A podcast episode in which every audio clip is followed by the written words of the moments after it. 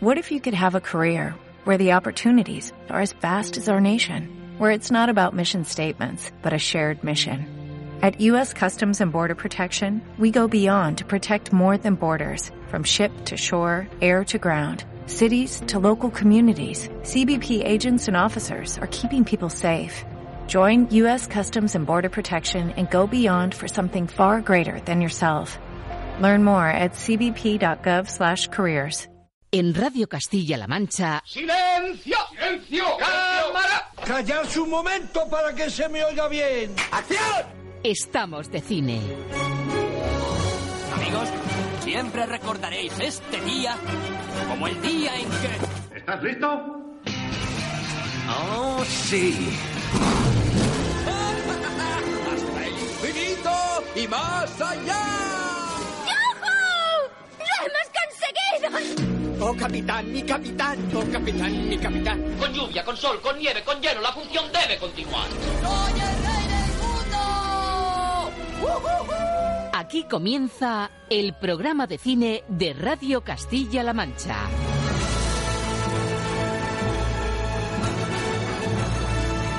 Presenta Roberto Lancha.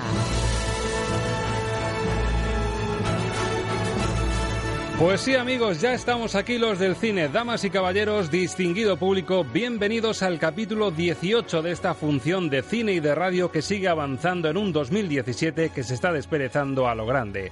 Al fondo, en poco más de un mes se atisban ya los Goya, los Oscar y por ello la gran maquinaria del séptimo arte se adentra en la etapa más efervescente del año. De hecho, ya tenemos aquí, listo para ser disfrutado, el musical más esperado de los últimos años. Con el más puro estilo Hollywood recorriendo sus venas, nos llega La La ciudad de las estrellas. Su espíritu, su energía musical y esa capacidad para hacernos creer que los sueños se consiguen nos van a contagiar en esta función en la que vamos a demostrar que seguimos a dieta, pero de la buena. Es decir, que seguimos a base de buen cine, las mejores series y escuchando música para soñar cine. Todo para poder lanzar una semana más, alto, claro y a pleno pulmón, nuestro grito cinéfilo de guerra.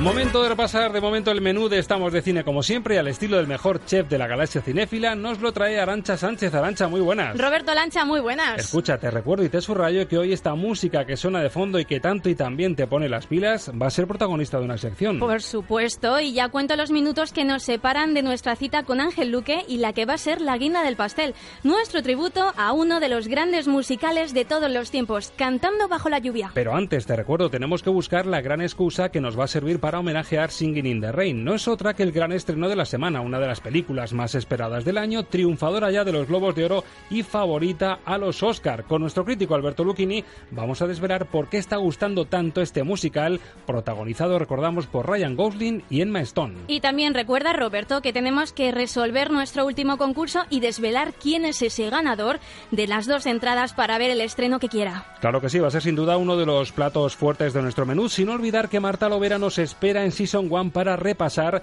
lo que dieron de sí esos globos de oro y avanzarnos lo mejor del aluvión de estrenos potentes que nos va a deparar la pantalla pequeña este año. Vamos, que tenemos mucho que contar, mucho cine, muchas series y mucha buena música que contagiar y el cronómetro ya está en marcha. Vaya que sí, así que no hay tiempo que perder, tomen asiento porque la función comienza ya.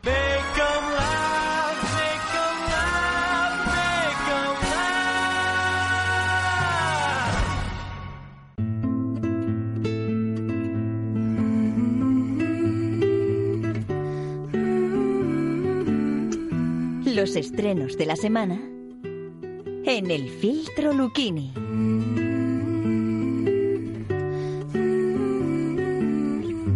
Alberto Lucchini, muy buenas. Hola, muy buenas. Si te molesta el fondo musical, buscamos otro, ¿eh?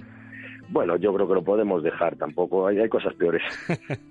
Qué Maston, imaginándotela con este punteo de guitarra, estos acordes maravillosos y ese susurro, mm, llega por fin la película del año, digo por fin, cuando en realidad es que no nos ha dado tiempo ni a desperezarnos, a esperar los grandes títulos del año y ya de repente pasa como en la lotería cuando toca el gordo muy pronto, en las primeras horas de la mañana de repente ¡pum! el gordo. Pues Sí, algo sí. así ha pasado este año con La La Land. Sí, sí, no, la verdad es que el año, ya lo, ya lo hemos dicho un par de veces, que empieza, que empieza muy, muy, muy a lo grande con este La La Land y, y, lo mejor de todo es que va a seguir a ese nivel durante por lo menos dos o tres semanitas más. Madre mía, qué maravilla. Estamos en el agosto del cine. Arancha nos trae la ficha para comentarla con Alberto Lucchini de La La la ciudad de las estrellas. El director de Whiplash, Damien Chazelle, vuelve a endulzarnos los oídos con La ciudad de las estrellas, La La Land, donde nos presenta a Mia, una camarera aspirante actriz agotada de fracasar en los castings en los que se presenta. Por otro lado, está Sebastián, un músico frustrado que actúa en lugares de mala muerte. Ambos pretenden luchar por lograr sus ansiados sueños en una ciudad sin esperanza. El largometraje está protagonizado por Emma Stone, Ryan Gosling y J.K. Simons. Es curioso que hayamos coincidido tantas veces. Quizás signifique algo. Lo dudo. Sí, no lo creo. Podrías escribir tus propios papeles, algo que sea tan interesante como tú. ¿Tú qué vas a hacer? Abrir mi club. Tal vez no soy tan buena. Eres buena. Tal vez no. Es un sueño imposible. Este es el sueño. Es conflicto, es compromiso, es pura, pura emoción. Así pasa que ardemos en deseos de verla y utilizamos a nuestro crítico y a nuestro filtro para preguntar por qué es tan buena, por qué es favorita a los Oscar y por qué te ha gustado tanto. Bueno, lo, primero que voy a decir es que no solo ardéis en deseo de verla, es que mis deberes para este fin de semana es volver a verla. Repetir. Pues, vamos, es, una película que a mí me, dejó me dejó impactado. Es un, homenaje al musical clásico al musical de los años 40 con, con sus colorines sobresaturados, eh, que cuenta la historia de, una actriz aspirante al éxito en Hollywood y su relación con, un músico de jazz en, horas bajas. Eh, bueno, la película es la, historia entre ellos es una, auténtica preciosidad que además escapa de los de los tópicos habituales de Hollywood. Em, la, descripción que se hace de los ambientes de los aspirantes al éxito en, la, en la meca del cine es absolutamente real. Por, por fin, por fin alguien en una película nos presenta una ciudad de Los Ángeles increíble y, real porque Los Ángeles tiene, tiene fama de ser una ciudad hostil y una ciudad em, peligrosa y Los Ángeles es una de las ciudades más maravillosas del mundo y en esta película mm, yo creo que, reivindican Los Ángeles y, luego mm, tenemos a dos actores en estado de gracia, que son Ryan Gosling y, y Emma Stone, eh, que ya han ganado los Globos de Oro, que van a ganar los Oscar y que deberían ganar todo lo que lo que hubiera mm, todos los premios que hubiera y por haber. Eh, una música preciosa eh, y luego una, una dirección de, de Damien Chazelle, un director de 31 años que, es apenas su tercera película y que demuestra ser una especie de Orson Welles en potencia, se marca unos planos secuencia absolutamente geniales, una, una locura lo que hace con la cámara. Bueno, mm, la película, mm, como decía, como decía Billy Wilder, arranca con una explosión porque arranca con un número musical en las autopistas, en una autopista atascada de Los Ángeles, que es antológico y se cierra con uno de los finales más bonitos que se han podido ver en muchísimos años. Un final onírico que no quiero desvelarle a nadie, pero, pero de verdad es uno de esos finales que uno sale del cine mm, con la carne de gallina. Y que dan ganas de hacer spoilers según sales, no hay que aguantarse ahí seriamente para no contarlo. Sí, no, no, no se debe contar porque mm, eh, es, es, es fácil más o menos imaginárselo, pero mejor no contarlo. Y luego, claro, hablamos de este chico, 31 años efectivamente, Damien Chazelle, pero claro, es que es que el chaval de es el chaval de Whiplash del año 2013, bueno, la vimos en 2014, para mí una de las mejores pelis del año y pasó a mi juicio demasiado desapercibida para la calidad que tenía ya. Bueno, la película mm, tuvo, la verdad es que en, Estados Unidos la, trataron muy bien porque ganó, creo que le dieron el, Oscar al mejor guion y, luego ganó el Oscar al, mejor actor secundario J.K. Simmons. Qué maravilla de actor, ¿eh? Qué, qué, maravilla de actor, que, que, en realidad aunque en esta película sale, yo creo que lo hace más como, como un acto de, amistad hacia el director que, que, realmente como un personaje, porque puede que salga en la película, mm, sin exagerar, no, no llega a los dos minutos. Y está en el elenco, en el, en el cartel, como si fuese casi protagonista. Principal, bueno, es es el actor fetiche del director, em, el, que le ayuda a poner en pie su película anterior y yo creo que aquí ha habido un, rollo de compadreo entre ambos, pero que está muy bien. Hace un personaje fundamental en la, en la película, pero ya te digo que, que no llega ni a secundario. Bueno, pues desde luego La La brilla mucho. Es verdad que riesgo incluso de quedar cegados para poder ver más estrenos, el resto de estrenos, pero Los hay y este, aunque es producción hispano-francesa, tiene un sello español que nos va a hacer recordar a aquellos fecundos años 90 en los que un tal Amenábar y un tal Mateo Gil nos sorprendieron con una película como Abre los ojos. De nuevo en solitario, Gil quiere sorprendernos ahora con Proyecto Lázaro. Mark es un enfermo terminal al que pronostican un año de vida. Lejos de asumir su final, decide criogenizarse. Seis décadas después, Mark despierta convertido en el primer hombre resucitado de la historia. Descubrirá que todo ese tiempo no ha estado solo. Su gran amor le ha estado acompañando de una manera inesperada. Proyecto Lázaro tiene el sello del director español Mateo Gil, al que le acompañará un reparto formado por los internacionales Tom Hughes, Ona Chaplin y los españoles Julio Perillán y Bruno Sevilla. Damas y caballeros del futuro, me llamo Mark Jarvis y soy el primer hombre resucitado de la historia. El hombre laboratorio. El monstruo de Frankenstein. Sacrificó a una mujer notable por un sueño insuficiente. Para otras personas a las que. Proyecto Lázaro, don Mateo Gil que vuelve, hombre, imagino yo que más maduro y con bastante más bagaje que cuando hicieron Abre los Ojos. Sí, bueno, a ver, eh, esta es la tercera película eh, ya como director de Mateo Gil. Es un proyecto muy, muy ambicioso. De hecho, está rodada en inglés para, para los mercados internacionales. Y es una película que deja sensaciones un poco, un poco divergentes, porque yo creo que aunque aunque es verdad que tiene que tiene puntos en común con Abre los ojos de, de Amenábar, a mí me parece que, que, la referencia que está flotando durante todo el metraje es Terrence Malik.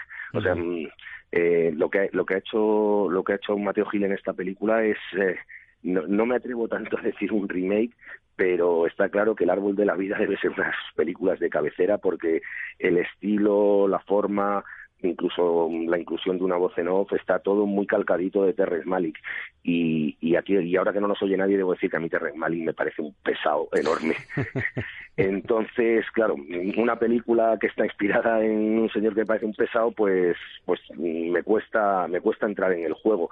Es verdad que es original la propuesta, que, que, está muy bien hecho, que demuestra que en España se puede hacer un cine de ciencia ficción digno y que compita internacionalmente.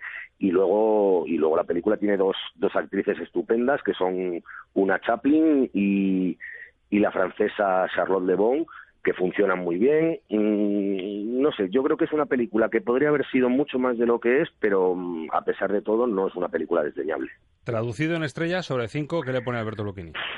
Pues un dos y medio. Dos y medio. ¿La Lalán cuento con el cinco, ya que no hemos dicho antes las estrellas? Eh, la Lalán es un cinco de, de, esos de manual. Y encima con destellos dorados, ¿no? Intermitentes. Sí, sí. o sea, un cinco estrellas con muchas estrellas en este caso, que para eso es la ciudad de las estrellas. Bueno, del proyecto Lázaro, pasamos en este caso al terror puro y duro con una peli independiente británica que está sorprendiendo allí donde se estrena, entre esos sitios Sitges, y se proyecta estos días ya, la autopsia de Jane Doe. Un padre y un hijo forenses ambos reciben un día el cadáver de una joven víctima de un homicidio. La causa de su muerte se desconoce. Según va avanzando la investigación, saldrá a la luz un cúmulo de secretos oscuros sobre el caso. El director de origen noruego, André Obredal, nos sumerge en una película de terror protagonizado por Emil Herz y Brian Cox. Sin identificación ni huellas dactilares en el sistema. La sujeto parece tener entre 25 y 30 años. Primero, la ataron. Después le cortaron la lengua. La envenenaron. La paralizaron. E hicieron que se tragara la tela. ¿Qué es eso? Nadie pudo ver lo que hemos visto. Claro, Jane Doe ya solo en el título tiene un, un, guiño sugerente porque al parecer en Estados Unidos a estos cadáveres de mujeres que aparecen sin identificación, sin saber de dónde salen, se les llama Jane Doe, con lo cual ya nos da una pista, pero claro, esto se convierte en algo bastante más terrorífico incluso de lo que parece de primeras. Bueno, sí, la película. El, el, tema de, de Jane Doe, no sé si, si te acordarás de la película, la película que hizo Frank Capra en los años 30, uh -huh. que con Gary Cooper, que era John Doe. Sí, correcto. Efectivamente, que, que, que, eh, que, es efectivamente el, el este, la, la fórmula burocrática que tienen en Estados Unidos para identificar a una persona que, que no se puede identificar es si, eso, si es varón John Doe y si es, y si es mujer, Jane. Jane Doe. O sea, es, es una fórmula que la llevan aplicando durante, durante centenares de años y bueno, pues eh, eso es un cadáver sin identificar. No, no conviene hablar mucho más, mucho más de lo que pasa en la peli porque tiene un montón de sorpresas, pero, pero vamos, no es, no es para nada una serie B, es una, un pedazo de película que a los amantes del cine de terror desde luego les va a fascinar y a los que no somos especialmente amantes del cine de terror consigue consigue que, nos enganchemos porque está muy bien contada, porque tiene mucho sentido del humor, porque los actores eh, son actores, mm, contrariamente a lo que suele suceder en el género, eh, con un bagaje. Brian Cox es un pedazo de actor. y la verdad es que es una película de terror diferente y bastante recomendable. Bueno, terror cuidado e independiente que contrasta con un formato totalmente antagonista, aunque supuestamente con el terror y con la fantasía como aliados, la nueva entrega de Underworld, licántropos, vampiros ninjas, una liga fantástica del terror, por decirlo así, por ordenador y con el subtítulo arancha de Guerras de Sangre, dirigida por Anna Foster. Vampiros y licántropos vuelven a encontrarse cara a cara en la quinta y última entrega de Underworld Guerras de Sangre. En esta ocasión, la vampira Selene reunirá fuerzas para combatir en una batalla más personal, ya que todas las personas a las que ha amado han sido perseguidas a consecuencia de una guerra disputada entre los dos clanes. Los clanes de vampiros y licántropos llevaban siglos en guerra, convirtiendo nuestro mundo en un campo de batalla. Para mí, la lucha es algo personal. Todas las personas que he amado han sido capturadas. Ahora nada la detendrá. Pues ha empezado Alberto Lucchini con un ramo de flores para dar la bienvenida a Emma Stone, eh, susurrando y tarareando ese City of Stars, y yo creo que ahora con Underworld lo que sacas es el bisturí clásico de siempre, ¿no? Bueno, es que, mm, vamos a ver, Underworld no es una película de terror. Underworld es el terror con mayúsculas. El terror, pero en otro sentido. ¿no? No, no, el, terror con mayúsculas. Es, un engendro absolutamente insoportable, como toda la saga. No tiene ni pies ni cabeza. Yo mm, me gustaría que alguien que haya visto todas las películas mm, me explique quiénes son los personajes, qué es lo que pasa, porque yo no entiendo nada. O sea, hay que ser muy fan y no creo que los fans tampoco acaben de, acaben de entenderlo todo bien. Y, es una, una sucesión de, tópicos absurdos, de, de guantazos, de peleas. Eh, hecho muy bien, porque para eso tienen mucho dinero en la productora, pero, pero de verdad es que es una de esas pesadillas que, que lo mejor es no dormirse para no vivirlas. ¿Puntuación bolita negra o una estrellita y o media estrellita? Eh, no, no, dos bolitas negras. Bajamos hacia abajo, rompemos el umbral del inframundo, ya que estamos en el inframundo, y dos pelotitas negras. Por cierto, Jane Doe, la autopsia, sobre cinco. Tres. Pues tres estrellitas. Bueno, pues así viene la cosa. No está mal para empezar el año, solo con La La ya vamos servidos y nos anticipas que lo que está por venir también es muy potente, ¿no?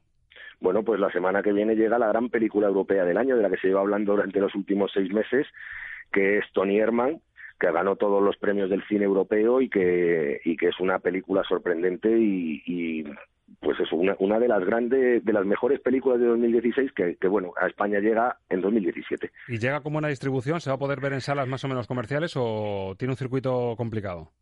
Llega dentro, eh, llega con, con distribución independiente, pero yo creo que ellos saben lo que tienen entre manos y, y van a hacer un, la distribuidora va a hacer un esfuerzo para que tenga un estreno. No va a llegar evidentemente al nivel de, de un Underworld y ocupar centenares de pantallas, pero yo creo que tendrá un estreno lo suficientemente amplio para que todo el mundo pueda acceder a ella, porque además es que es una película que vale mucho la pena de la, y, ya hablaremos largo y tendido. Pues que viva este agosto que está viviendo el mundo del cine y nosotros estaremos aquí para contarlo. Alberto Luquini, muchas gracias una semana más. Un saludo. Un placer y que disfrutéis de La La Seguro, hasta siempre. Life can be bright in America. If you can fight in America. Life is alright in America. Estamos de cine. con Roberto Lancha.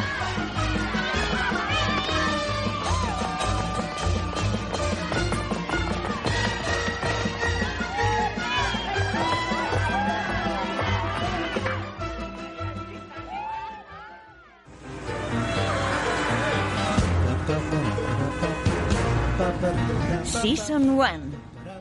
Series de cine con Marta Lovera.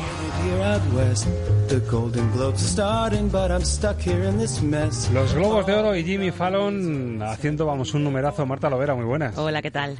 Estamos hablando de la introducción de los Globos de Oro, que yo creo que es lo que mejor define lo que estamos tratando en esta sección y en realidad en Estamos de Cine, que es la mezcla del cine del momento y de las series del momento. ¡Qué gran momentazo! Eh, fue lo mejor de la gala directamente, porque luego a partir de ahí fuimos para abajo, yo creo. Un homenaje al musical, a La La Land en concreto, con un Jimmy Fallon, un presentador de televisión americano famosísimo, haciendo un repertorio maravilloso, se baja del coche, empieza a aparecer Nicole Kidman, Amy Hicieron Adams. todo un repaso, sale hasta nuestro Jon Snow despertándose. Un momentazo, con un claxon, con el golpe de Momento claxon. total. Los niños de Stranger Things, que ya no pueden faltar Otro en ningún sarao. Bueno, La chica que muere, muere el, en la piscina. el guiño a Barb es Total, brutal total. porque Barb se ha convertido en un, en un fenómeno en internet. Todo el mundo quiere que vuelva. Habrá que esperar a que empiece la segunda temporada para ver si, si vuelven o no. Mr. Robot, Sí, sí, bueno, Westworld, es que no bueno, se olvidaron de nadie. a Westworld haciendo que se apagan como si como dejando claro que son brutal. robots. Un momentazo. Esto fue la introducción, pero luego la gran sorpresa estaba dentro porque llegan los premios y resulta que la que fue nuestra última elegida por los oyentes entre las series resulta que fue la, la gran ganadora y vencedora de los Globos de Oro. ¿Qué análisis haces de esto? Pues que, que en los Globos de Oro todo puede pasar. A veces los premios son un poquito raros. Siempre, a ver, es muy difícil estar de acuerdo y es muy difícil no dejarse alguno y ahora con tantas series ya es imposible. Hubo una cosa extraña. Es la favorita de La La Land en película. Sí triunfó con las siete nominaciones, sin embargo en series estaba Westworld, mm, estaban algunas de las grandes series de, de este año. Juego de Tronos también, ¿no? Competía. Y sin embargo, les da por The Crown que es sobre la reina Isabel, que un- una flema británica tremenda. Precisamente es eso, es que a los Globos de Oro les fascina lo británico. Lo british. y se puede ver. A mí los premios a The Crown me parecen muy merecidos porque The Crown no es la típica serie británica que porque es británica mola, es que es muy buena. Me fastidió mucho que no le dieran el premio a John Lithgow, que es el que hace de Churchill en The Crown, que hace un papelón. Pero, por ejemplo, no entiendo que le dieran tres globos de oro a The Night Manager, al infiltrado, que es también británica. Bueno, no es británica, pero tiene ese, ese rollo británico. A los tres actores de, del infiltrado les dieron el premio y yo no me lo podía creer porque Yo la- reconozco que la vi me gustó mucho. pues para mí me parece de lo peor. Pero es cierto que no está, desde luego, en la terna de las mejores. Eso, es que eso no por puede supuesto. ser que no se llevaran su premio, eh, ningún premio para Westworld. Me sorprendió mucho porque era la típica que también se tendría que haber rascado alguno. Por ejemplo, Sandy Newton se merecía el, el premio Mejor Actriz Secundaria. Para mí se lo tendría que haber llevado Lena Headey, nuestra Cersei Lannister, porque este era su año. Era su año y Es- ya no se lo han dado. Esa escena de la vergüenza, ¿verdad? Desnuda. Bueno, bueno, es que eh, sido- eh, me sorprendió que Juego de Tronos también ha sido una gran derrotada cuando este era el año de, de llevarse más premios, porque Correcto. ha sido su mejor temporada. Están esperando como en El Señor de los Anillos al retorno del rey, al desenlace para ya coronarla, siempre ¿no? lo hacen, con Mad Men pasa lo mismo, con Ujú. muchas series ha pasado lo mismo, que como ya te acabas, pues bueno. Pero escucha, que no somos vengativos ni rencorosos. ¿Ha Ujú. ganado The Crown? Pues homenaje The Crown. Sigo sin estar bien para viajar. No largas distancias, al menos. Lo cual me lleva a la próxima gira por la Commonwealth. Me preguntaba si te plantearías ponerte en mi piel, por así decirlo. Mi salud va mejorando, pero sigo sin estar bien del todo. Sí. ¿Crees que estoy preparada? Lo harás bien. Momentazo. El rey de Inglaterra diciéndole a su hija, a una tal Isabel, oye, que igual tienes que coger el timón. Momentazo. A mí me gustó mucho en The Crown cómo han enfocado todo el tema de cómo llegó Isabel a la corona y a todo lo que se ha tenido que enfrentar, todo lo que ha tenido que sacrificar. Además es que ella lo borda. El Globo de Oro para ella, muy merecido, sin duda. Los Globos de Oro que abren un gran año, un gran año, y tenemos mucho que contar. Este es un pequeño avance, pero yo reconozco que de lo que ya está ahí, de lo que ya se puede ver, yo estoy flipadísimo con una serie que me encanta, a Marta no tanto, con un personaje muy peculiar, muy pedante, muy retorcidillo, que habla así. Le hemos traído de nuevo para que lo resuelva. ¿Qué va a hacer? Esperar. ¿Esperar? Claro, yo soy el blanco y como tal debo esperar. Miren, sea lo que sea lo que tramase, lo sabré cuando empiece. Siempre sé cuando ha empezado la partida. ¿Saben por qué? ¿Por qué? Porque me encanta.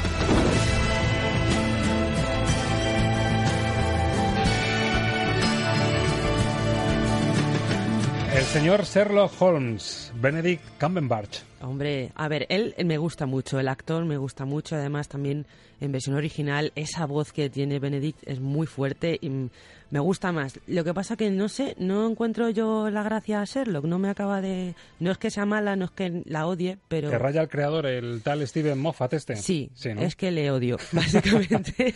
¿Ves? Ya hemos encontrado la razón de las cosas. Pero es por lo que ha hecho con Doctor Who, que se la ha cargado. O sea, él es muy buen guionista. El mejor capítulo de Doctor Who lo ha escrito él, pero como showrunner, como mm, director total de la serie, lo ha destrozado por completo. Entonces veo ese toque Steven Moffat en Sherlock que me chirría, que no me gusta. Y el making of de las cosas, lo que no se ve, por línea interna. Pablo García, el técnico, como sueltes un spoiler, te mato. No, no, Nos yo, acaba de decir. Por, por suerte Sherlock no la llevo al día, así que spoilers no puedo hacer. Yo solo puedo decir que me parece visualmente en guion tiene muchísima materia gris. Es cierto que puede parecer pedante, pero me parece una serie sublime. De hecho, comentábamos que en IMDB la puntuación es 9 con mucho, es decir, tiene que ser tiene que estar en el top de las series del momento, sin duda. Sí, Sherlock es una serie muy aclamada por la crítica, por De el culto. público, tiene ya una legión de fans en las redes sociales increíbles. Y bueno, yo lo reconozco. Y eh, no, yo creo que no suele estar mucho en estos premios porque como las temporadas se estrenan cada mil años, a lo mejor este año no cae Sherlock, pero en los próximos Emmy seguramente sí, porque ya lo digo, que les gusta una serie británica a los americanos, les encanta. Lo que viene, lo que se fue. En 2016 lloramos con The Good Wife, con el adiós a nuestra querida abogada, la mujer perfecta, entre comillas. Bueno, ya sabemos que Alicia Florrick tiene ahí mucha, Sí, mucho... tenía un background bastante interesante. y nos viene un spin-off con uno de los personajes más atractivos de la serie. Y yo quería que sonase Diane Lohar para que veas que estamos ahí en la brecha. No he tenido nada que ver con que haya testificado. ¿sabes la impresión que ha dado Pero el eso? jurado no lo ha oído. Pero lo irá, Cuesta le ha creído, ha creído algo. Pues argumentaremos que no se incluyan esas pruebas. Pues socavamos su testimonio. No tenemos nada con que socavarlo. Ay, ha modo retractado, ha cambiado su testimonio. No, solo lo ha hecho porque yo le convencí para que testificara la primera vez. ¿Y qué? Podemos usarlo, podemos utilizar ese argumento. No.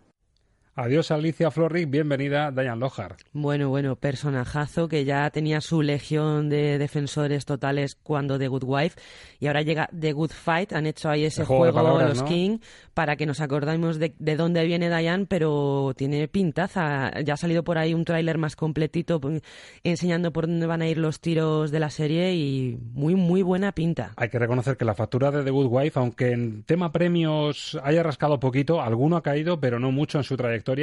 Pero hay que reconocer que la factura, el ritmo, em, la calidad visual que tiene y el guion es buenísimo. Es brutal. Y, si- y sabiendo que están los King, que tenemos a Diane, que es un personaje muy interesante, que ahora yo tengo ganas de descubrirlo más en esta nueva etapa, que ya nos dejaba ver el final de la serie, que la vida de Diane iba a cambiar un poco, pero con, con la nueva serie, con The Good Fight, con este tráiler vemos que el giro es aún más grande. Entonces, estoy deseando verlo. En febrero llega, no queda nada. En febrero. Ejemplos de spin-off que funcionan incluso cuando te basas en un personaje que a lo mejor te parece que no tiene mucho tirón. Breaking Bad, que está en, vamos, en el Olimpo de las series para los fanáticos. Y resulta que había un abogado por ahí, un hombre lobo de estos, un señor lobo que, te saca de los problemas, que era Saúl, el, el tremendo abogado, y de repente se sacan un spin-off que está funcionando de maravilla y que va a ser también una de las novedades de 2017. Si de verdad crees que te saboteé en ese tema y no es cierto, da igual, ¿vale? ¿Sabes? Cabréate conmigo y actúa, no te escondas en tus no sé qué cuentos de Faraday, la jaula esta. No, tú no te puedes jubilar. A los 99 años te morirás contándole los alegatos al juez Robot 3000, que será eléctrico, por cierto. Ese es tu futuro, ¿vale? Qué pedazo de personaje este Bob Odenkirk, que es el actor que encarna a Saul. Y que no se ha llevado el Globo de Oro, que se lo ha quitado Billy Bob Thornton por una serie que nadie conoce. O sea, estaba nominado y era favorito. sí, bueno, o uno de las posibles ahí, candidatos, en la terna, pero la gente se quedó como en plan, mm, ¿qué serie es esta? Esa es la prueba de que hay tantas series que ya ni la gente está difícil meter fan ahí. sabe de que le dan un premio a un actor. Y el creador en este caso, Vince Gilligan, que de esto sabe un poquito, ¿eh? que ya con Breaking Bad nos dio una lección magistral de todo Mm. esto. Y que en Better Call Saul, a los fanáticos de Breaking Bad, de verdad que van a encontrar la a, calidad. a mí me da la sensación de que va a pasar como con Breaking Bad, que empezó como, bueno, una serie que sí que estaba bien Poquito y de poco, repente sí, sí. subió como la espuma y puede que pase lo mismo con esta. Más cositas. ¿Qué nos queda para 2017 que te apetece decir? Pues un regreso esperadísimo, no, lo siguiente, el de Twin Peaks. Vuelve Twin Peaks de la mano encima de David Lynch con todo el casting.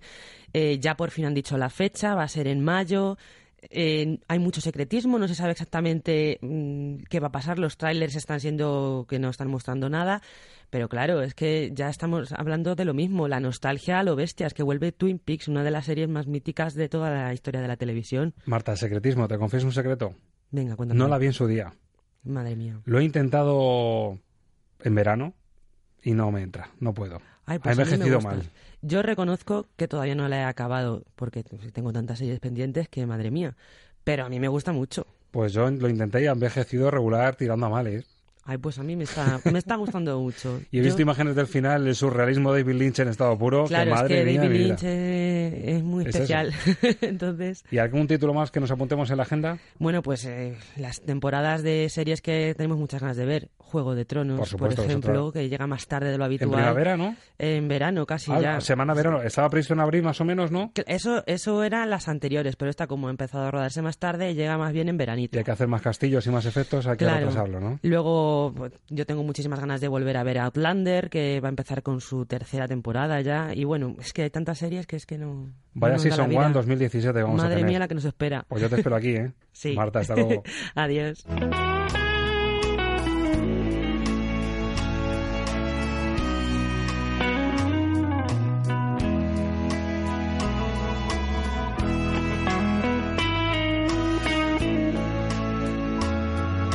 ¿Nos oyes? Esto es Radio en Cinemascope. Estamos de radio. Estamos de cine. They had you crying, you came smiling. They had you and you came flying.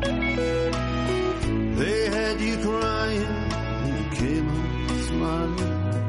And the last laugh, baby,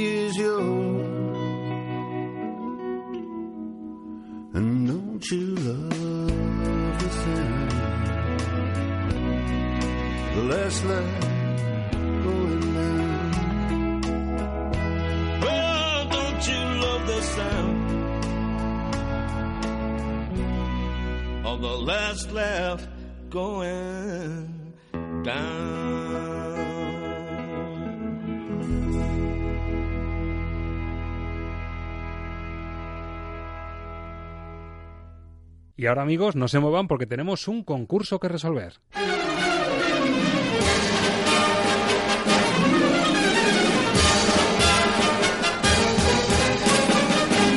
Un concurso arancha con el que empezábamos el año y que se trata de la deconstrucción de nuestra cabecera, de la intro de Estamos de Cine. ¿Y qué ganaban con esto? Pues dos entraditas para ver la peli que quieran. Qué rico. Qué rico, ¿verdad? Qué bien Sí, dos sí, entraditas sí, para el cine. Eso sí que es promocionar. Bien el cine, ¿no? Claro. Y eran muchos los títulos que teníamos en la cabecera. Eran muchos, 15. Así que es el momento de desvelar quiénes son los protagonistas, los personajes y las pelis de esa cabecera que empieza siempre, seguro que los oyentes lo conocen muy bien, con esta música.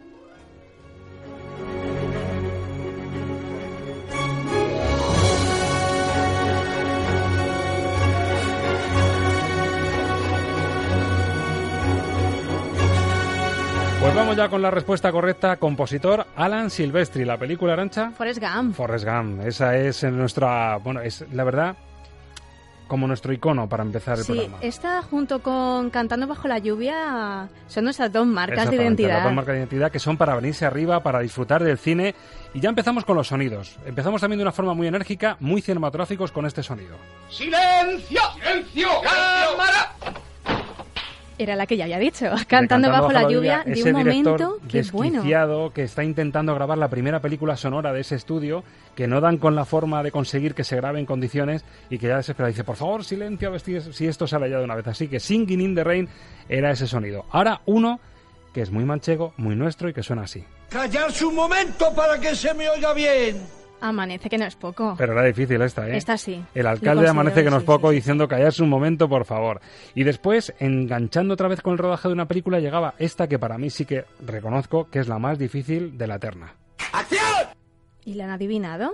Viaje a ninguna parte es esto. Ah, Viaje a ninguna parte, que es una película en la que vemos a Fernando Fernán Gómez, Sí. que hace de un actor de teatro muy rudo, que intenta meterse en el cine, y el director desquiciado por cómo pronuncia Fernando Fernán Gómez, dice esa acción tan enérgica como diciendo, por favor, ya no puedo más.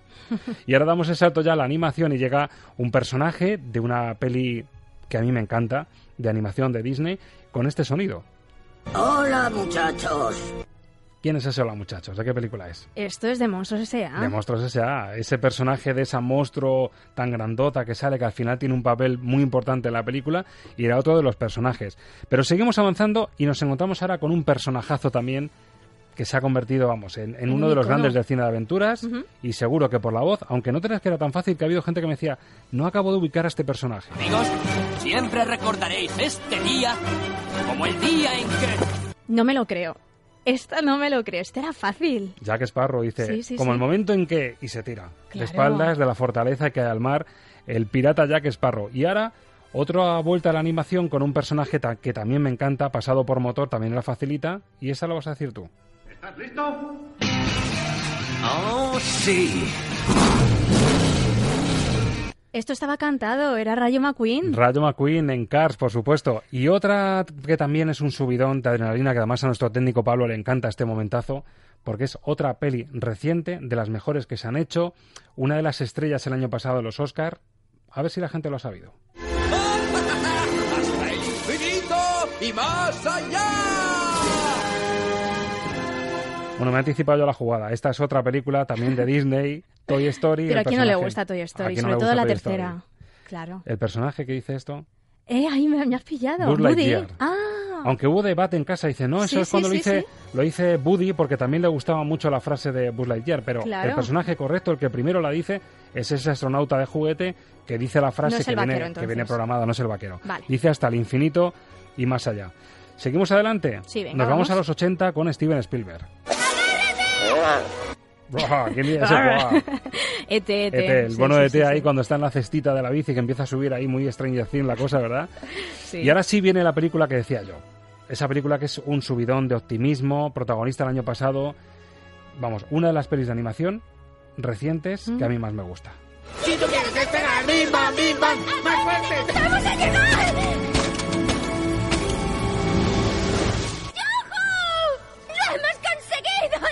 Se lo estás haciendo pasar muy mal al técnico que le encanta esta película. Momento Bim Bom y Joy. Y Joy. Alegría Joy, en Inside alegría. Out, del revés, aquí en España traducido del Inside revés. Out, sí. Otro de los personajes que nos pone también las pilas cuando empezamos el programa. Y ahora otro también que es otra película de animación gloriosa. La pista era ese señor Mayor. mayor, cascarrabias, con una voz así muy peculiar del final, y era la pista para descubrir esta peli. No te menees demasiado, chaval.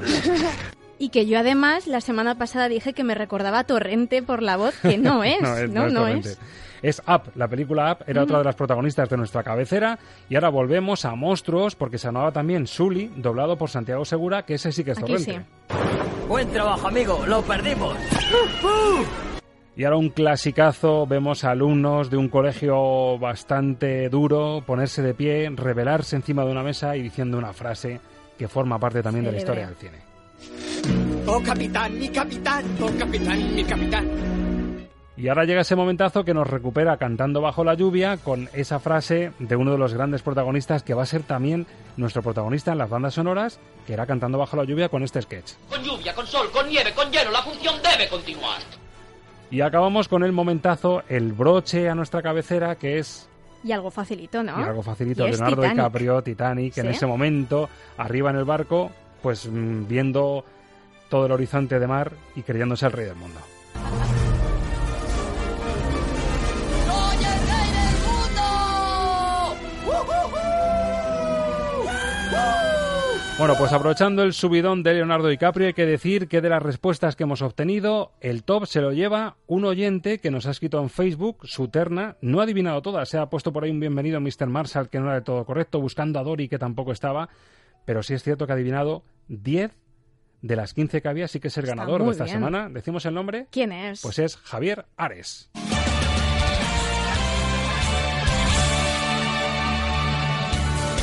Pues las dos entraditas para el Arancha, ¿te gustaría estar ahí en, Hombre, ya me gustaría. Y encima con el estreno que viene esta semana. con La La Land, con todo lo que llega? Claro. Vamos, que va a poder elegir una buena peli seguro. Segurísimo. Bueno, que tenemos mucho que contar. Seguimos en Estamos de Cine. Venga, vamos a continuar. You must remember this. A kiss is just a kiss. A sigh. Estás escuchando el programa de cine de Radio Castilla-La Mancha. The world will always welcome lovers as time goes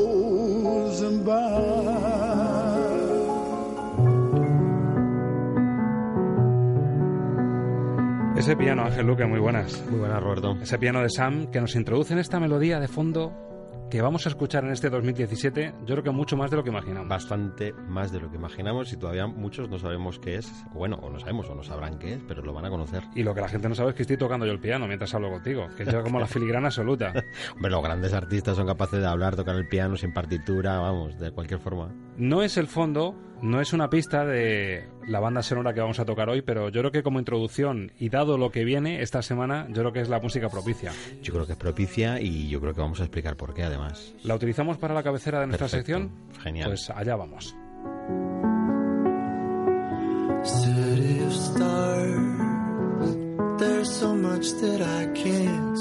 Lo que ves es lo que oyes. Música para soñar cine con Ángel Luque.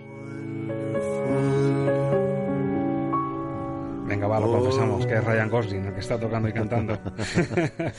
Pero ha sido muy creíble, ¿eh? Ha sido creíble totalmente. ha ¿eh? resultado muy creíble. sin El duda. tema City of Stars, que es el tema que ya tiene el Globo de Oro, la mejor canción, la banda sonora también tiene el Globo de Oro sí. y todo apunta a que La La Land, que es este tema que escuchamos de fondo, pues va a ser la gran triunfadora de los Oscars, salvo sorpresa mayúscula. La ciudad de las estrellas. De nuevo nos encontramos con esto de por qué ponemos el nombre. O sea, que, que lo de La La Land yo creo que se lo va a quedar muchísimo más a la gente. Seguro. Lo va a decir con mucho más facilidad que la ciudad de las estrellas, que es como un nombre muy genérico. y Si que han cogido sonar a un muchas tema, en este cosas. caso no han hecho una traducción un poco rara, sino han cogido el tema central de la banda sonora. este mismo que estamos escuchando para, para hablar de ella y, y Titularla nombrarla. Pero. La La Land yo creo que realmente lo que vamos a oír todos. Bueno, ¿y dónde iremos a parar? Lo bonito del estreno esta semana de La La Land, que como decimos empieza el año 2017 a lo bestia con la gran favorita a los Oscar, casi sin darnos respiro, es porque nos lleva a recuperar el género del musical. Y teníamos una película pendiente de disfrutar, de tocar, que es Cantando bajo la lluvia. Es el momento, claro. Es que no lo han puesto, no lo han servido en bandeja. Que además tú me decías, Ángel, que has leído incluso en alguna entrevista al propio Ryan Gosling, que es el hombre del momento, porque también tiene el Globo de Oro, igual que. Emma Stone, su compañera de reparto, y llegó a reconocer cuando le preguntaban si a él le gustaba el musical y por qué se había metido en un proyecto tan arriesgado, y dijo que su gran referencia era precisamente Singing in the Rain. la película de la que vamos a hablar hoy. Su gran referencia porque yo creo que cualquiera que quiera buscar una referencia lógica, clara, indiscutible, pues tiene que hablar, hablando del musical, tiene que hablar de Cantando bajo la lluvia. Eso es inevitable realmente. Y lo mejor para empezar a tocar cantando bajo la lluvia es coger ese tema que es como un saludo universal, ese good morning eterno, maravilloso. Fíjate que, que veníamos hablando en las últimas bandas sonoras de, de ese efecto que yo llamo buen rollista. Sí. Y yo creo que ya con cantando Esta bajo la lluvia claro. nos pegamos un chapuzón tremendo. Hombre, hay que recordar que este Good Morning suena con lluvia y de noche. Con lo Y cual... en un momento de bajón de los personajes también. Para, para en un momento de arriba. crisis, de ver cómo vamos a solucionar esta situación. Y decir, bueno, para empezar vamos a tener una idea, vamos a creer en ella y vamos a salvar el día ya. Vamos a empezar ahora porque ya es el día de mañana.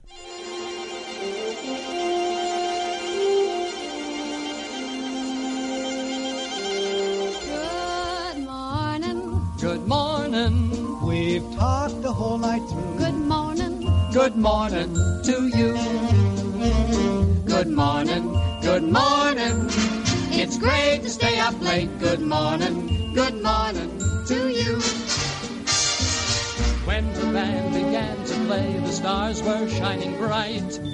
Now the milkman's on his way. It's too late to say good night. So good morning. Good morning. El cine a lo grande, a lo bestia, en Cinemascope, en la pantalla más grande que podamos imaginar, es esto. Esta es la música del cine. En Technicolor. se- En Technicolor, efectivamente. que era una de las cosas que más, los créditos iniciales lo pone claramente, en Technicolor, porque En era algo muy especial, ¿no?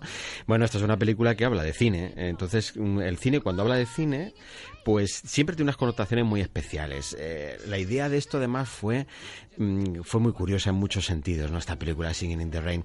Eh, en cualquier lista que uno busque de estas famosas listas, eh, muchas veces pesadas listas que hay sobre las 10 mejores, las 100 mejores, las películas que ser una isla, todas estas cosas, siempre aparece Cantando bajo la lluvia como el gran musical. Pero tuvo una cosa que hizo que fuera un poco más difícil su, despegue, que fue que un año antes se estrenó un americano en París también, de Gene, de, de Gene Kelly, eh, dirigida por Vincent Minnelli. Y la ensombreció muchísimo. No gustó esta idea que yo creo que sí que es la clave del éxito de esta película, y es que parodiaba, entre comillas, lo que era esos actores que intentaban adaptarse al cine sonoro eh, después de, de, de, bueno, aparecer cuando acaba el cine mudo, ¿no? Entonces ellos parodian esa historia. Bueno, para mí el arranque de la película ya es sensacional, Es con esa señora mayor haciendo los comentarios mientras llegan los actores. Es, es precioso, ¿no? Es un, es un momento divertidísimo de la película. Eh, mm, eh, en el público de aquel momento esto sonó un poco raro, igual que puede sonar el público de ahora un poco raro esto de volver al musical, a ver cómo va a resultar esto de volver al musical, ¿no? Entonces no es que sonara raro volver al musical, pero fíjate, era una película que hablaba de cómo hacer un musical pero era musical a la vez, o sea que es un artificio maravilloso de, de guion. Este Good Morning además es una película repleta de anécdotas, podemos buscar mil anécdotas sobre esta película, pero este Good Morning, por ejemplo, es, una, es un tema, es una canción que mm, a Debbie Reynolds, ella lo dijo, fallecida Debbie Reynolds además ahora recientemente, con lo cual estamos de actualidad también en ese La sentido. madre de Leia. La madre de Leia, exactamente, pues es la protagonista de esta película también, ¿no? Fue su gran película, de hecho. Y decía que, claro, lo que más le había hecho sufrir en su vida fue mm, esta película Cantando bajo la lluvia, porque bailaba bastante regular ella y cantaba bastante mal. De hecho, su voz está doblada, cuidado, porque esto es muy curioso, está doblada por la artista a la que ella dobla en la película. Madre mía. Me acabas de romper el corazón. Bueno, pues esto- te iba a decir esto- qué voz más agradable. Bueno, pues no es la suya, no, es la voz de la otra actriz que hace como de rubia ingenua, que Sí, medio que no se entera sí, de sí. nada, Madre que mía. tiene una voz horrible en la película y que no sabe cantar, es quien dobla a Debbie Reynolds.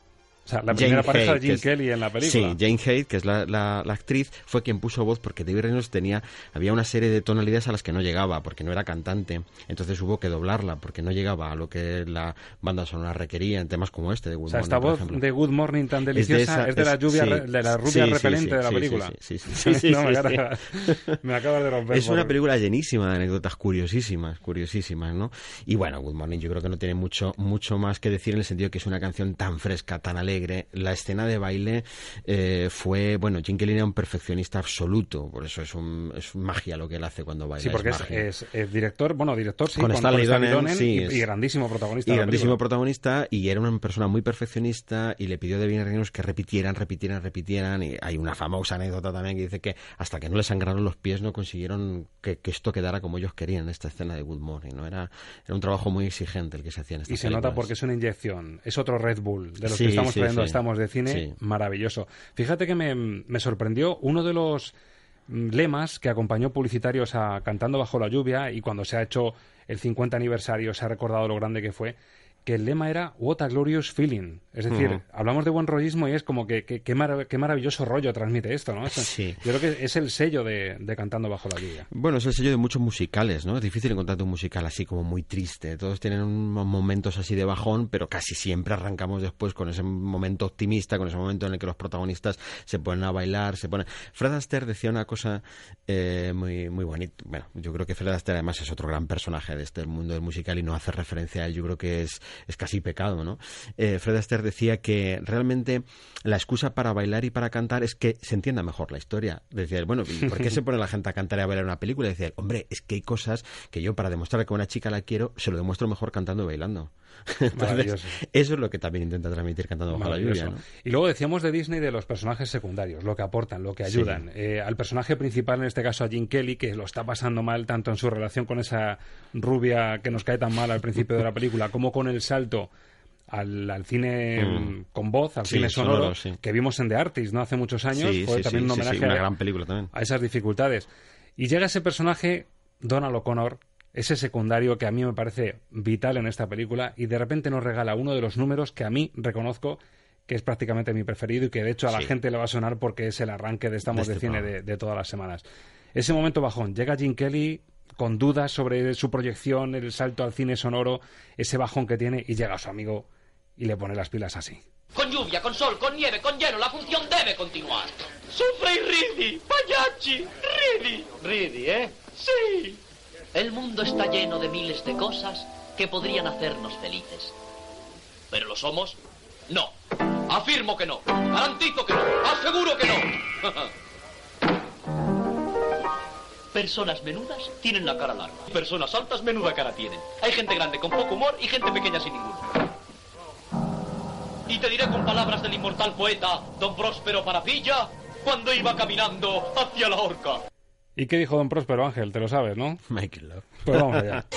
Make 'em laugh, make 'em laugh. Don't you know everyone wants to laugh? My dad said be an actor, my son, but be a comical one. They'll be standing in lines for those old honky-tonk monkey shines. You could study Shakespeare and be quite elite, and you could charm the critics and have nothing to eat. Just slip on a banana peel, the world's at your feet. Make 'em laugh, make 'em laugh, make 'em laugh. Make Hazles reír, hazles reír, hazles reír. El consejo de ese maravilloso personaje de Cantando bajo la lluvia, que vamos, si con esto Jim Kelly no coge ganas de rodar la película que haga falta... Las y de cogió, bailar- las cogió. Luego después de esto vendría además un número musical que es el más largo, que es cuando él sueña con meter la parte moderna dentro de esa historia que están grabando, porque hacen, eh, es muy curioso, porque hacen una parodia de escenas reales, las reinterpretan del cine mudo de la época de los años 20 y 30. O sea, eso que vemos eh, del caballero, este un poco como mosquetero, así que hacen esta exageración ¿no? de película de época. Bueno, pues eh, luego ya dice Jim Kelly que hay que añadir una parte moderna. Es cuando hace toda la melodía de Broadway, ¿no? que va recorriendo diferentes momentos, que hay un baile maravilloso ahí con una actriz que, que bueno, que, que era, hay una historia ahí porque era más alta que esto, se lo digo para los oyentes que quieran volver a ver la película, como era más alta que Jim Kelly, casi siempre hace el baile con las rodillas flexionadas para no ser más alta que él. Madre mía. Es un detalle muy curioso. bueno, el Make It Love a Donald O'Connor le costó la salud, curiosamente, porque es un número que le exigió tantísimo esfuerzo que luego estuvo un tiempo pues, sin poder trabajar, parado, cayó enfermo después de este número porque era muy duro para él. Y Jim Kelly le, le, le, entre comillas, ninguneaba, es decir, no, no estaba muy convencido que Donald O'Connor fuera un actor suficientemente alto para esta película y después de hacer este Make Love se dio cuenta que estaba con un gran compañero de reparto y le demostró que era un gran actor, un gran cantante, un gran bailarín, ¿no? Porque esto además eh, Jim Kelly lo observa desde la silla, cuando llega Claro. el bajón, Sí, sí, eh, le observa como el espectador número uno porque va hacia él esta canción. Sí. Para decirle, vente arriba porque esto, el, la clave del espectáculo es hacerle reír y que esto siga adelante. Claro, es que Jim Kelly es pura magia viéndole bailar. O sea, va a haber pocos actores como, como fue Jim Kelly tan completo, con esa capacidad de baile, ¿no? Que acabo de decir, venía, venía de un americano en París, que es una cosa excepcional en cuanto a baile, ¿no? Y llega esto y es otra cosa excepcional en cuanto a baile. Y realmente ser compañero suyo no tenía que ser nada fácil, si además era el co-director de la historia. Y Donald O'Connor mm, se esforzó, ¿no? Y, y- y, bueno, llegó a la altura. Hay una cosa también muy curiosa en esta... Bueno, no hemos dicho quiénes son los autores de esta banda, de esta banda sonora o de esta música, ¿no? Los musicales casi siempre aparece, aparece un gran listado de nombres, suele aparecer porque era un equipo de, de- de músicos. A la Metro le gustaba trabajar así. De hecho, esto es un homenaje de la Metro a la Metro, es decir, a cómo era la Metro en los años 20, ¿no? Exacto. Entonces, eh, mm, eh, el autor realmente de esto es Nacio Herb, que es el que todos vamos a encontrar y no siempre vamos a encontrar, es decir, en otros eh, apartados, en otros momentos aparecen otros autores. ¿Por qué? Pues porque Nacho Herb es el que compone la canción Cantando bajo la lluvia, que es una canción anterior a esta película. De hecho, no se hace para esta película, sino que la película se basa en esa canción para cogerle el nombre. Entonces, eh, Nacho Herb compuso esa canción y después varios arreglistas y otros autores fueron añadiendo diferentes de estas canciones. Hubo un letrista, que es Adolf, eh, Arthur Fred, perdón, Arthur Fred, que es el productor también. Y luego hubo un arreglista, que era el que trabajaba en melodías de Broadway también, que trabajó en varios musicales, que es el que le daba la forma final a esto. Con lo cual, dale un padre a todo esto, porque hay muchos eh, padres que hicieron las canciones. Pero Nacho Herr, podemos decir que realmente el gran autor pues, es el que hizo la canción Cantando bajo la lluvia allá por el año 29, cuidado, y esto es del 52. Desde luego, cuidado la intrahistoria de Cantando bajo la lluvia. Y decías tú las dudas que tenía Jim Kelly sobre Donald O'Connor. Desde luego salió mm, airoso de este Make and Laugh, que es uno de los iconos de la película. Pero es que hay otro, cuando estos dos actores tienen que dar el salto al cine sonoro y tienen que aprender a pronunciar bien, Es ese momento divertidísimo, foniatra. además, es cuando van, cuando sí. van al foniatra a aprender a, a pronunciar bien y les empieza a dar esos juegos de palabras, esos trabalenguas, ¿verdad? Sí, a mucha gente, eh, si, si ha visto más musicales, recordad que My Fair Lady, la famosa escena de The Rain in Spain, es algo muy, muy similar a esto, pero esto en un tono cómico, en un tono comedia, lo otro en ese musical mucho más elegante, más sobrio, más de otra manera, pero parte de la misma idea. Estoy en clase con el foniatra, me está enseñando a pronunciar y de repente repente yo de esto me saco una canción. ¿no? Dos actores en problemas para pronunciar bien, dos gamberretes, Sí. sobre todo Donald O'Connor, y pasa lo que pasa. Moses supposes his toes are roses, but Moses supposes erroneously. But Moses, he noses, his toes aren't roses, As Moses supposes his toes to be. Moses supposes his toes are roses, but Moses supposes erroneously. A Mose is a Mose. A rose is a rose. A toes is a toes. Hoop-de-doo-de-doo. Moses supposes his toes are roses, but Moses supposes erroneously. For Moses, he noses his toes aren't roses, as Moses supposes his toes to be. Moses supposes his toes are roses, but Moses supposes erroneously. For Moses knows his toes are roses, but Moses supposes his toes to be. Roses, a roses, a roses, a roses, a roses, but Moses supposes his toes couldn't be a lily or a taffy taffy dilly. It's gotta be a rose, cause it rhymes with Mose. Moses! Lo que pueda decir Ángel, un trabalenguas con un foniatra y ca- acaba co- convirtiéndose en un número magnífico, musical, tremendo, con ellos bailando sobre la mesa, haciendo claquet, cogiendo las cortinas para bailar y hacer Pobre profesor, se lo hacen pasar fatal con las cortinas, le tumban la mesa, le hacen mil perrerías, ¿no? Eh, esta escena es una demostración de algo que también es característico de esta película y que la, la- la hace una de las grandes, eh, grandes películas de la historia del cine, ¿no? Gran musical y gran película de la historia del cine. Y es que eh, la sucesión de diferentes números musicales es perfecta, está muy bien hecha, está muy bien hilada, es decir, pertenece muy bien a la historia. Porque hay otras películas que en el musical quedan como muy aislados, los números son como muy independientes, no van hilados bien con el guion. En esta película van bastante bien hilados con el guion y van llevando muy bien la historia. Es decir, eh, esto pertenece a lo que van contando. Lo que pasa es que lo alargamos un poquito más. Es decir, estamos en la clase, en la clase de pronunciación, etcétera, y le metemos una canción, pero no es forzar sin venir a cuento. Es decir, es que encaja perfectamente, es que te la hace mucho más llevadera, es que te la hace mucho más agradable, más divertida, más fresca, ¿no? Y eso es una clave del musical, claro. Yo te confieso otra cosa. En casa, tanto el Make and Laugh como este Moses suena bastante y tengo a una niña de dos años enganchada a los dos temas. Yo a mi hija le arranco una sonrisa poniéndole esta música. Decimos de los payasos de la tele que pasan generaciones, décadas y décadas y le sigue gustando a los niños. Pues fíjate, cantando bajo la lluvia del año 52 Sí. y que le arranque una sonrisa a un niño. Mi hija me pide el Make and Laugh como la, la de jajajaja.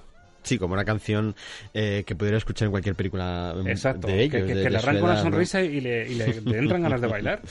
Hombre, porque hay canciones que están hechas de una manera que yo digo eh, sobrehumana, en el sentido de que pasa por cualquier generación, por cualquier, eh, bueno, pues edad, porque son melodías que llenan, es decir, que están hechas con una capacidad de sonoridad tan increíble que realmente le puede gustar a un niño de dos años perfectamente en el momento que, sobre todo, que la ve, porque estos actores eh, escenificaban muy bien los gags cómicos, lo hacían perfecto, la Te la gesticulación, vista también, exacto, claro. gesticulaban de manera maravillosa y sí, bueno, Donald O'Connor, por ejemplo, es un maestro en esto, es, es- es genial en, en ese aspecto. Esto visto por un niño, escuchado por un niño, le encaja perfectamente. Y ojo, para mí no es todo magistral, es decir, me parece una grandísima banda sonora, estos temas son de mis preferidos de la historia del cine, pero yo también le pongo sus pegas a Jim Kelly y hay una canción por ahí que la interpreta en plan solista, en plan el galán de la película, encuentra a la chica, se enamora, Cupido ahí pegando el, el flechazo y sale este Beautiful Girl que bueno, da el pego, pero a mí no de las que me gusta del todo. Beautiful girl, you're a lovely picture, beautiful girl.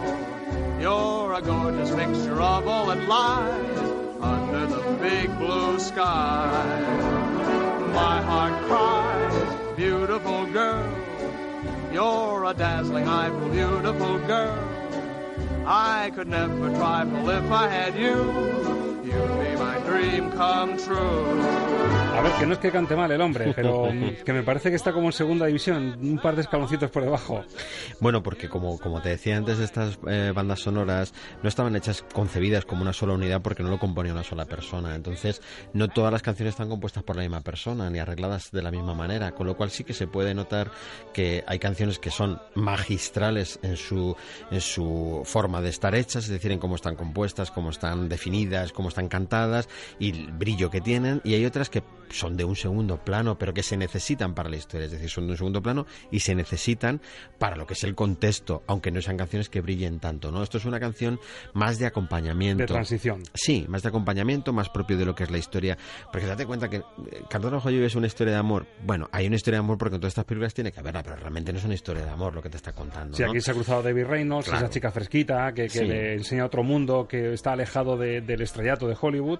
Y bueno, pues es el momento en el que dice que me estoy enamorando. Sí, entonces bueno, esto hay que ponerle su canción, ¿no? Pero realmente no está pensada como una gran historia de amor, con lo cual las canciones de amor tampoco tienen por qué brillar excesivamente, porque no es lo nuclear de la película, ¿no? Oye, está empezando a llover aquí en el estudio, la magia del cine. Yo por lo menos lo veo. Otra cosa es que yo noto que no me mojo. Algo pasará, ¿eh? Yo he traído paraguas por si acaso, de todas formas. Mejor quitártelo, si lo Sí. divertido es mojarse. Nos quitamos el paraguas. Sí. Llega el momento, el gran momento de Singing in the Rain.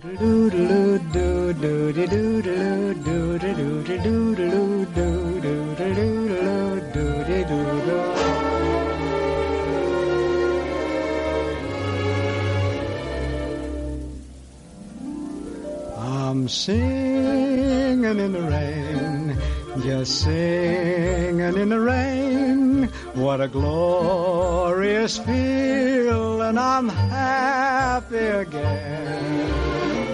I'm laughing at clouds so dark up above. Esto sí que hablamos de historia pura del cine. Qué temazo, aunque ya existiese antes. Es decir, aunque hoy ya hemos descubierto, gracias a la sapiencia de Ángel Luque, que esto ya, ya existía antes. Pero esta puesta en escena, este momentazo del cine. Hmm. Esto es como si fuéramos pasando por un museo y entonces vamos haciendo como una guía del museo y decimos, bueno señores, y ahora nos paramos, tenemos aquí cantando bajo la lluvia. Esto es una obra que hay que observarla desde esta perspectiva, ¿no? Entonces, bueno, efectivamente, Singing in the Rain es una canción del año 1929. Se- Igual que, igual que ese tema que hemos escuchado de Casablanca, no sé si tenemos alguna vez la oportunidad de hablar de Casablanca, pero hasta Angus Goodbye no es un tema compuesto para Casablanca, es un tema anterior. Pues este tema también es anterior y de hecho, como decía, el título de la película se coge por esta canción. O sea, que realmente... Para aprovechar ya el Sí, tirón, ¿no? Entonces se grabó ya en el año 29, se versiona muchísimo, incluso Judy Garland la cantó antes que en esta película de, de- de Cantando bajo la lluvia por Gene Kelly, pero desde luego la, la producción magistral, los arreglos magistrales son los de esta versión. Y claro, esto está unido a unas imágenes, está unido a unos planos soberbios, está unido a una escenificación que es iconográfica pura, pura, pura de lo que es el cine a lo largo de la historia. ¿no? Aquí se lo preparó, vamos, se lo puso Además, para él siempre- solito, Jim, que le dije, Sí. esto, esto es para mí. Este momento Bueno, de la lluvia, la, idea no era que la cantara él solo, la idea era que la cantaran los tres Los tres. protagonistas. Al final se quedó porque era como el remate a la felicidad, porque ella se había despedido de él ya con un beso y él ya estaba feliz, era suficiente. Sentirse querido es suficiente para estar feliz en esta vida. Y es lo que él nos canta. Llueva, nieve o pase lo que pase, puedo cantar bajo la Se me acaba de ocurrir, hay una sola forma, una de las poquitas, de convertir esta maravillosa canción, buen rollista y Red Bull para venirnos arriba y volar, en una canción de terror. Solo hay una forma de conseguirlo. A ver. La naranja mecánica, Stanley Kubrick. También, también, claro. Me ha venido de repente el protagonista, ese ultraviolento, ese personaje ultraviolento, Sí. cantándola El mientras... contraste. Eso es el contraste. ¿eh? Sí, pero eso, eso viene ya de la, de la maestría, por ejemplo, de Hitchcock, que hace que un pajarito que es un ser totalmente angelical de repente se convierta en algo terrorífico. La música más sublime, más angelical, más bondadosa, más optimista que es esta, puede ser algo terrorífico.